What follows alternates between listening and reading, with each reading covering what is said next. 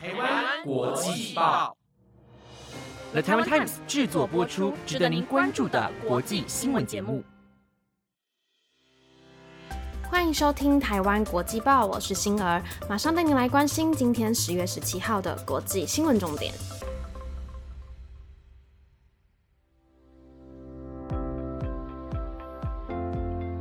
各位听众朋友，大家晚安。有没有感受到秋天的气息呢？我今天一起床就发现变得好冷哦，但我很喜欢这样的天气。微冷的空气配上一杯温热的奶茶，看着树上橘黄色的叶子，感受着大地带来的变迁。炎热的酷暑就要离开了，我们一起期待今年冬天的到来吧。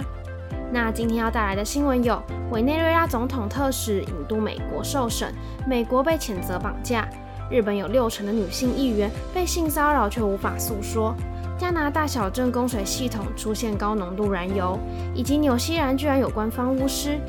想了解今天的新闻内容，就跟我一起听完今天的台湾国际报吧。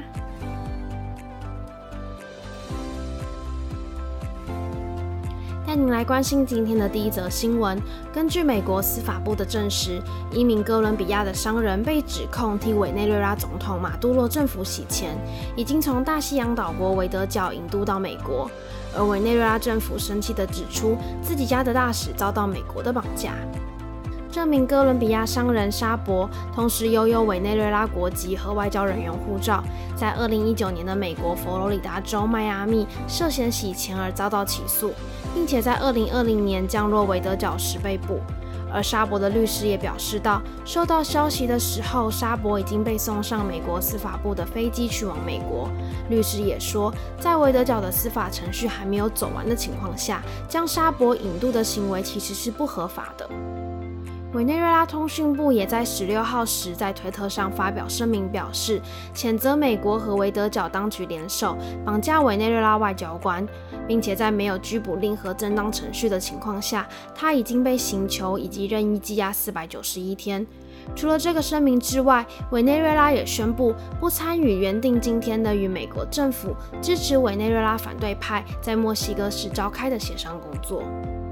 根据法新社的报道，委内瑞拉虽然是产油大国，却有严重的经济危机。沙博和他的生意伙伴普利杜遭到美国指控，利用他们主导的网络，从委内瑞拉粮食进口与分配计划中谋取暴利。两人涉嫌将3.5亿美元的资金挪出去，转进他们自己在美国和其他国家的账户。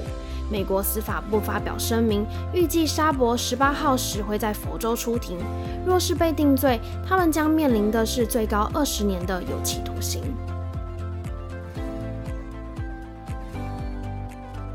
带您来关心今天的第二则新闻。根据日本内阁府的调查，日本将近有六成的女性议员曾经有过被选民骚扰的经验，但女性议员碍于选票的考量，因此无法出声。之后，这样的行为被称为选票骚扰。根据日本朝日新闻的报道，选票骚扰的形态包含了在选举活动期间有不必要的身体接触，还有不停的询问个人的隐私，或者是邀约女性议员喝酒，以及妨碍活动等等，都算在选票骚扰里面。但被骚扰的当事人因为需要考量到选票的问题，没有办法将这样的骚扰行为直接提出来。而根据读卖新闻的报道，其中有一名想参与这次众议院大选的女性地方议员表示，她自己曾经被一名男性选民邀约私下用餐及约会，但这名女性议员认为，如果要参与选举投票，就不可能完全的跟选民保持距离，即使心里感到非常的不安，也无法断然的拒绝跟选民的来往。除此之外，内阁府四月公布报告书里显示，大约有一半的受访女性议员都曾经遭受到选民、支持者及其他议员的骚扰，骚扰内容包括跟性有关的言辞骚扰和对性别侮辱的发言等等。而日本国会今年六月完成修法，并且实行，要求新增中央政府及各政党做好进修及咨询体制，防止议员或者候选人被性骚扰或孕妇骚扰，也就是怀孕跟生产有关的骚扰。平等这个问题一直都是这个社会的人要去学习的课题。若是无法相互尊重、相互体谅，那就很容易产生无法解决的分歧。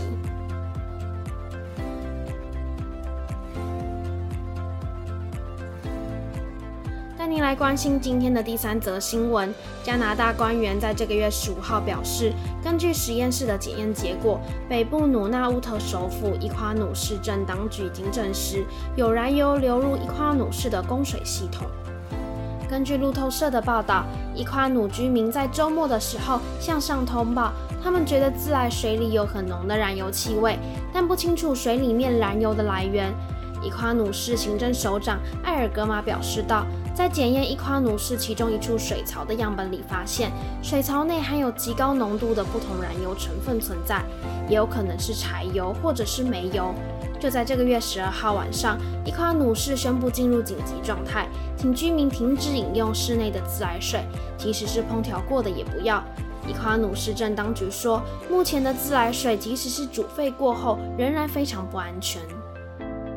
伊夸努首席医疗官派特森说道：“目前掌握到的证据还不用过度担心饮用水中的燃油会对健康带来长期的影响和风险，包括已经有把一些自来水喝下去的民众，因为现在还没有证据有显示出具有致癌化学物质的东西在里面。”包括燃油内通常会有的苯与甲苯等等。目前主要怀疑燃油是从土壤或者是因为地下水的污染而流进了饮用水槽里。目前正在净空水槽，并且大范围的调查。而伊夸努全市约有七千位居民，之后也会收到市政当局要求清洗水管的通知。但同时也要提醒民众，最快要到下周二或者是周末才会解除禁止饮用自来水的警戒。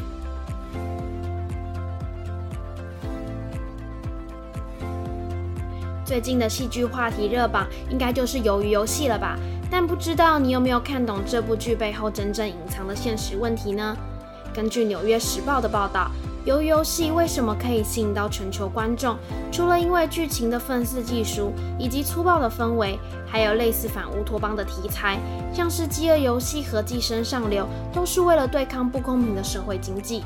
即使是像美国、西欧等全球前几的世界强国，同样也会因为贫富差距越来越大而无法实现所谓的经济繁荣。现实生活中，许多人都跟剧中的角色一样，为了生存而激烈的竞争，反映现实也反映了普通人的心声。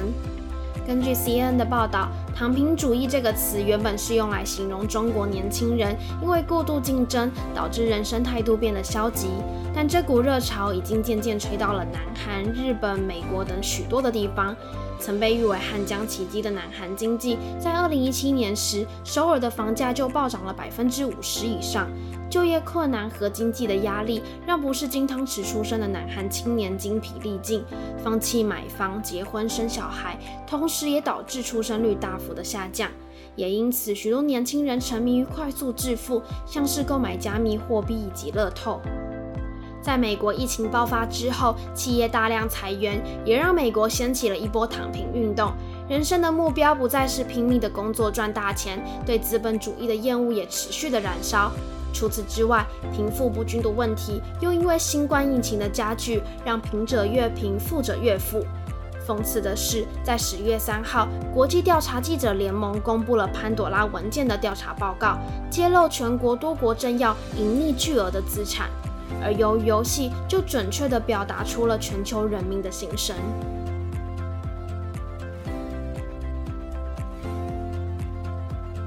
最近《哈利波特》游戏真的又红又火，你知道在纽西兰真的有一位收到官方认证的巫师吗？但最近因为当局要改变行销策略，因此决定与他的合作终止，不再续聘，也结束了这位巫师二十多年来的巫师生涯。根据《卫报》的报道，这名纽西兰巫师切诺现在已经八十八岁了。出生于英格兰的他，在一九七六年进入纽西兰之后，就喜欢在公共场合中表演巫术及其他娱乐活动。一开始，当地的政府想阻止他的行为，没想到居然会受到民众的抗议。而就在一九八二年，纽西兰一郎协会将切诺誉为真正的活艺术品。几年后，当时的纽西兰总理穆尔询问他是否有意愿成为纽西兰御用的官方巫师，因此他和基督城市议会签订了长达二十年的合约。为了推广这座城市，切诺开始在基督城演出，在干旱期间为纽西兰和澳洲跳奇遇舞，在二零零九年的女王生日中获得了服务奖章。并且他通过了巫师行为和类似巫师的服务考试，这让他每年可以获得一万六千元的美金。基督城市议会发言人表示，他们非常感谢切诺在过去几十年里为基督城所提供的服务。虽然是一个伤心的决定，但已经有通知他合约不再续聘。不过，切诺巫师将永远成为基督城历史的一部分。而对于不续聘的消息，巫师本人回应道：“市议会停止他的合约，其实有一部分是因为市议会认为他不适合这座城市的氛围。但他也大方地表示，比起难过，他更愿意祝福所有的孩子们快乐的梦想，同时也希望官僚们变得更多人性化一点。”